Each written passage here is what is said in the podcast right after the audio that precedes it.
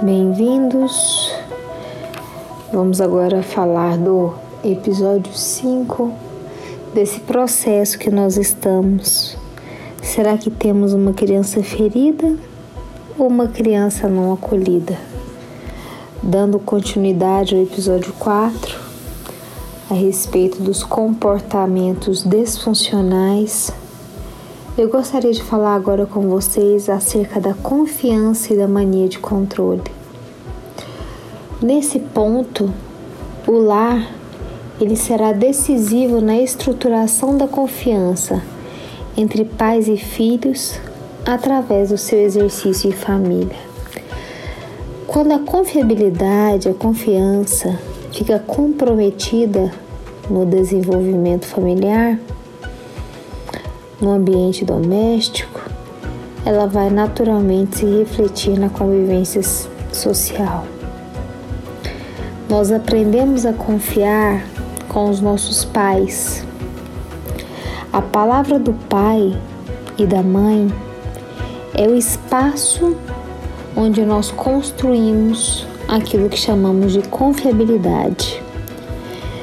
Se os pais não cumprem a palavra e não validam o que dizem, criam-se uma instabilidade na criança, que vai buscar, obviamente, se defender da insegurança que acaba sendo instalada e poderá se tornar um adulto que, por exemplo, apresenta mania de controle.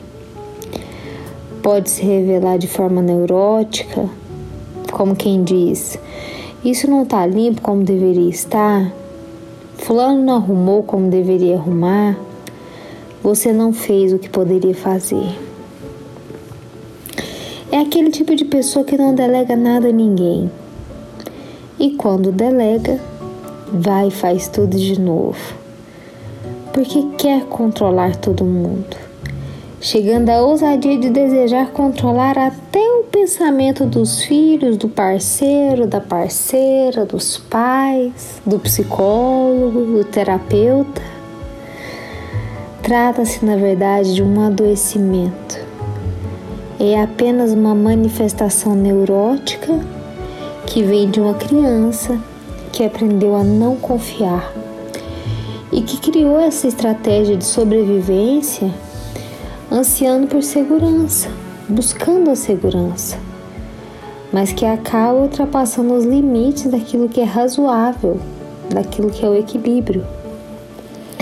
O controle é positivo se estiver a serviço do cuidado, mas o controle a serviço do controle é disfuncionalidade. E a partir desse ponto, Surge como consequência o perfeccionismo, a centralização excessiva, no movimento exaustivo de evitar o sofrimento que a insegurança gera. Temos que compreender que o sofrimento é certo e que pessoas com mania de controle estragam relações humanas.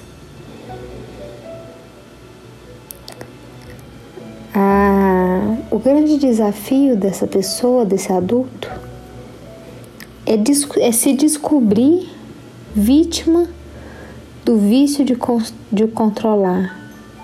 E ao saber disso, se surpreende, porque ele não sabe por que age assim. Além da frustração de desejar dominar quase tudo e não conseguir quase nada, ele acaba desconhecendo a origem que vem da sua infância, quando se sentiu vulnerável e inseguro ao ser violado em suas fronteiras afetivas e para lidar com as agressões e instabilidades, criou esses comportamentos inadequados para assegurar sua proteção. Ainda que, como adulto, apresente um distúrbio de dominação. Muitas vezes, essa função de comprometimento da intimidade da relação familiar seja porque foi escasso ou ausente, ou porque foi violenta ou tumultuada, é que nos traz algumas chagas, alguns pesos que se revelam nas relações sociais. Ou eu me entrego inteiramente e genuinamente a outra pessoa, ou eu não deixo nunca ninguém se aproximar. Quer dizer, a gente acaba partindo de uma confiabilidade extrema ou para uma desconfiança absoluta. Vamos refletir sobre isso um minuto. Ou eu confio e me entrego inteiramente à confiabilidade extrema, ou desconfio de forma absoluta. Essas coisas de extremos falam das nossas dificuldades internas, das nossas condições emocionais, condições de quem não aprendeu a estabelecer limite nas relações e interações afetivas. E aí, os outros nos invadem nos nossos espaços socioemocionais. Um relacionamento saudável permite boa acessibilidade e uma natural vulnerabilidade, já que ninguém é vulnerável, já que somos todos seres humanos, já que estamos todos aqui para crescer, evoluir, amadurecer.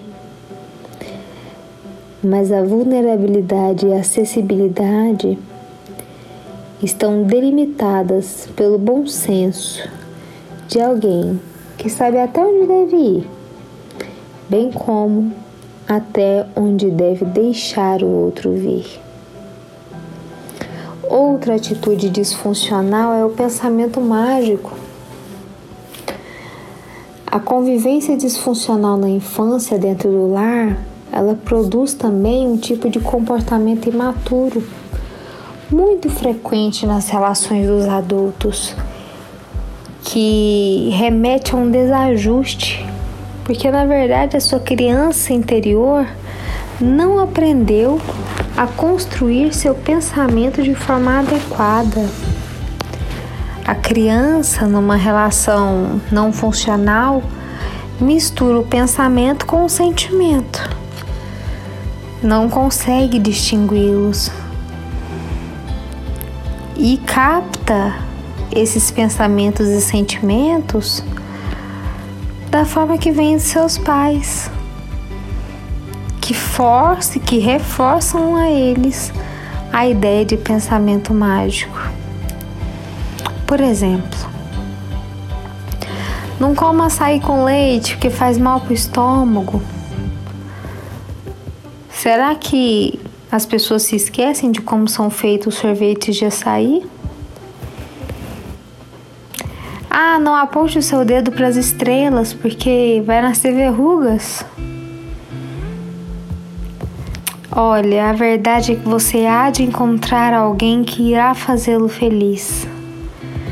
É como se dissessem para você que você é incapaz de se fazer feliz, de virar um príncipe ou uma princesa que mágica que virá um príncipe ou uma princesa e que magicamente fará isso por você. Ninguém tem poder de fazer ninguém feliz. No máximo, conseguimos ser cúmplices um dos outros em nossa própria escolha, pelos caminhos da plenitude e da parceria. E tudo isso porque algum dia alguém te disse: um dia você encontrará alguém que vai te fazer feliz mostrando sua incapacidade de ser feliz sozinho.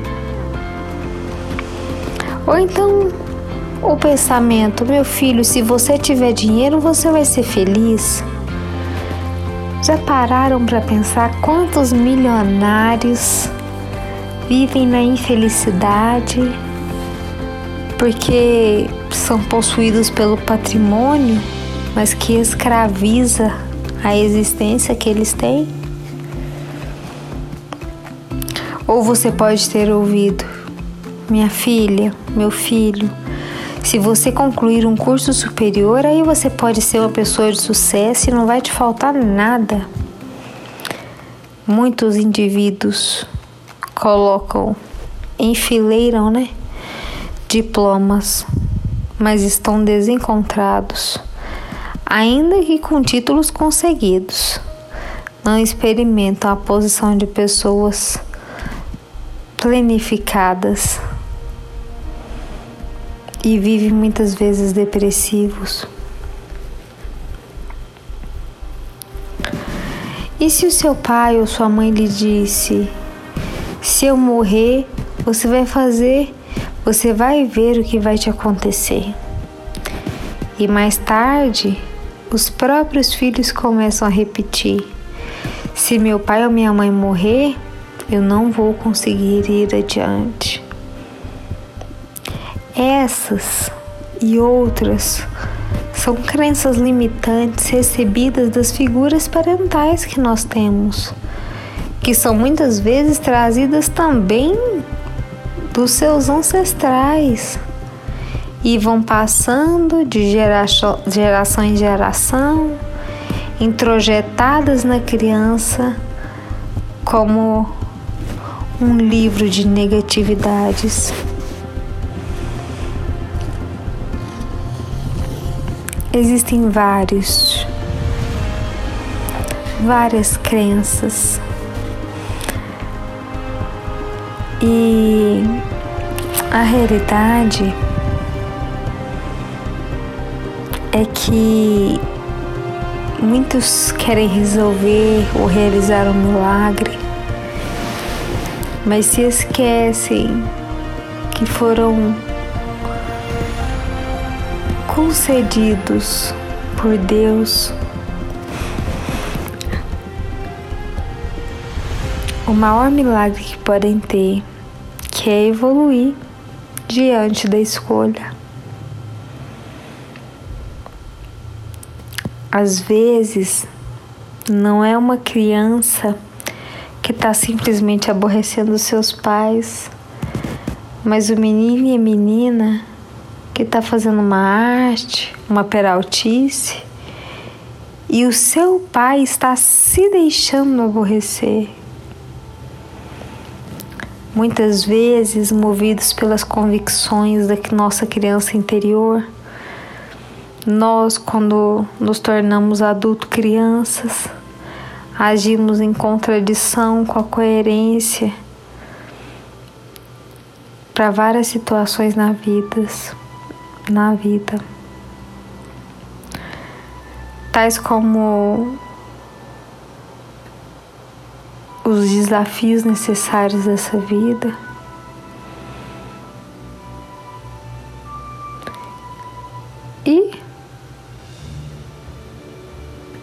Aquilo que é necessário enfrentar.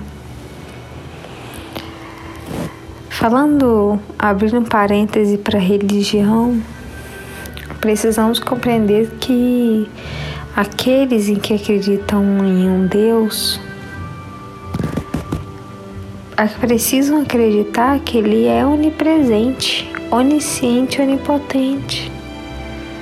Estes são atributos dele. E às vezes é até um absurdo imaginar que uma macumba, uma magia negra, algo tão negativo vai matar alguém. Ou então que, ah, não me pegou, mas aleijou meu filho. Quer dizer, a gente extrapola o nível de onipresença, onisciência, onipotência e nos reduzimos a pequenas obras.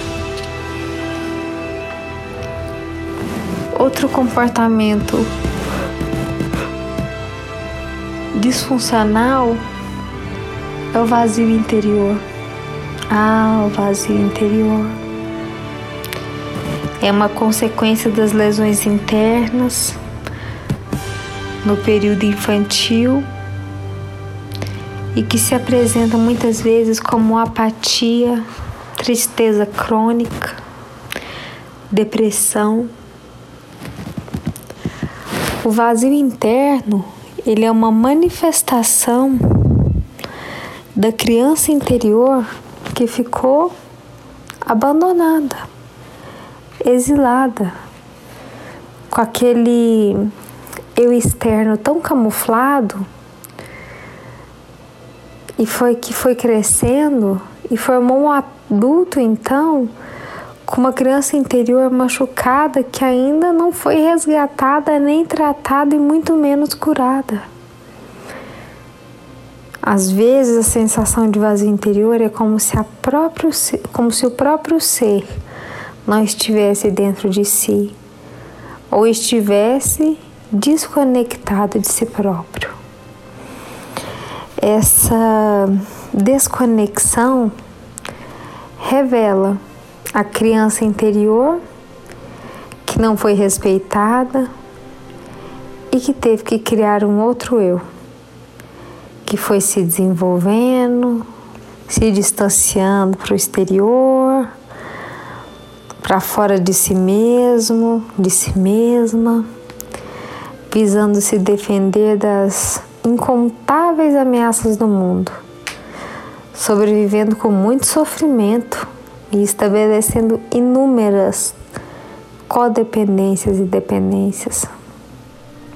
E, obviamente, gastando muita energia para manter essa representação de si mesmo. Insuficiente para se sentir pleno e feliz. Por isso, tanta gente famosa, com tanto brilho social, se deprime, pode chegar talvez ao processo do suicídio. Talvez alcançaram tudo, menos a si mesmas. A verdade é que se consagraram como grandes stars, mas morreram de forma lamentável e perplexa. Nada, eu vou repetir, nada. Consegue nos preencher a não ser nós mesmos. Devemos ir ao encontro de nós próprios para adotar o nosso menino ou menina abandonado, maltratado, mas conscientes de que iremos perder, entre aspas, ou abrir mão de algumas coisas que não são essenciais já que representam armaduras criadas para nos proteger de dores que nos alcançam. Em razão da nossa vulnerabilidade infantil,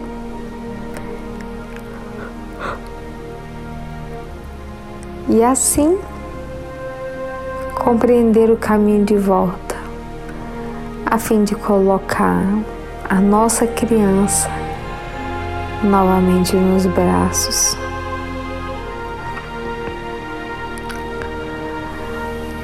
Precisaremos de uma atitude de acolhimento, de continência,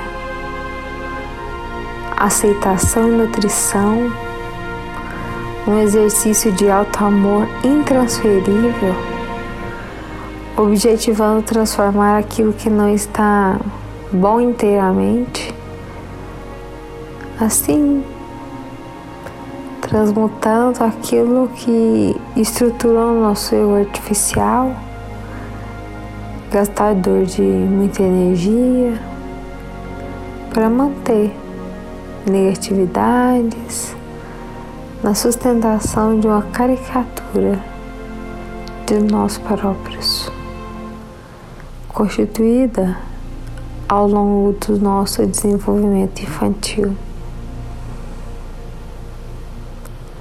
Muitos resistem, não querem caminhar pela jornada interna e, e acabam acometendo um adoecimento psicofísico inevitável. O meu convite para você, para mim, é para que voltemos para nos olhar sem nenhum narcisismo, sem qualquer egoísmo, sem a mínima egolatria, apenas para nos tratar, para nos ajudar, nos cuidar, a fim de podermos fazer o que a proposta de vida nos ensina, caminhar e evoluir. E isso pode até parecer fácil, mas nem sempre é. Finaliza aqui o nosso episódio número 5 e espero ter deixado claro mais alguns comportamentos disfuncionais advindos de atitudes que muitas vezes nem percebemos atitudes que apenas nos incomodam. Espero vocês em breve. Se você ainda não me segue no Instagram, é arroba Tati com T-H-A-T-I Maciel, tudo junto, ponto P-S-I arroba tatimaciel.pc Lá você vai encontrar alguns vídeos, mas o aprofundamento nós temos aqui nos podcasts para que você possa ouvir no seu carro, no seu momento de descanso, do seu lar.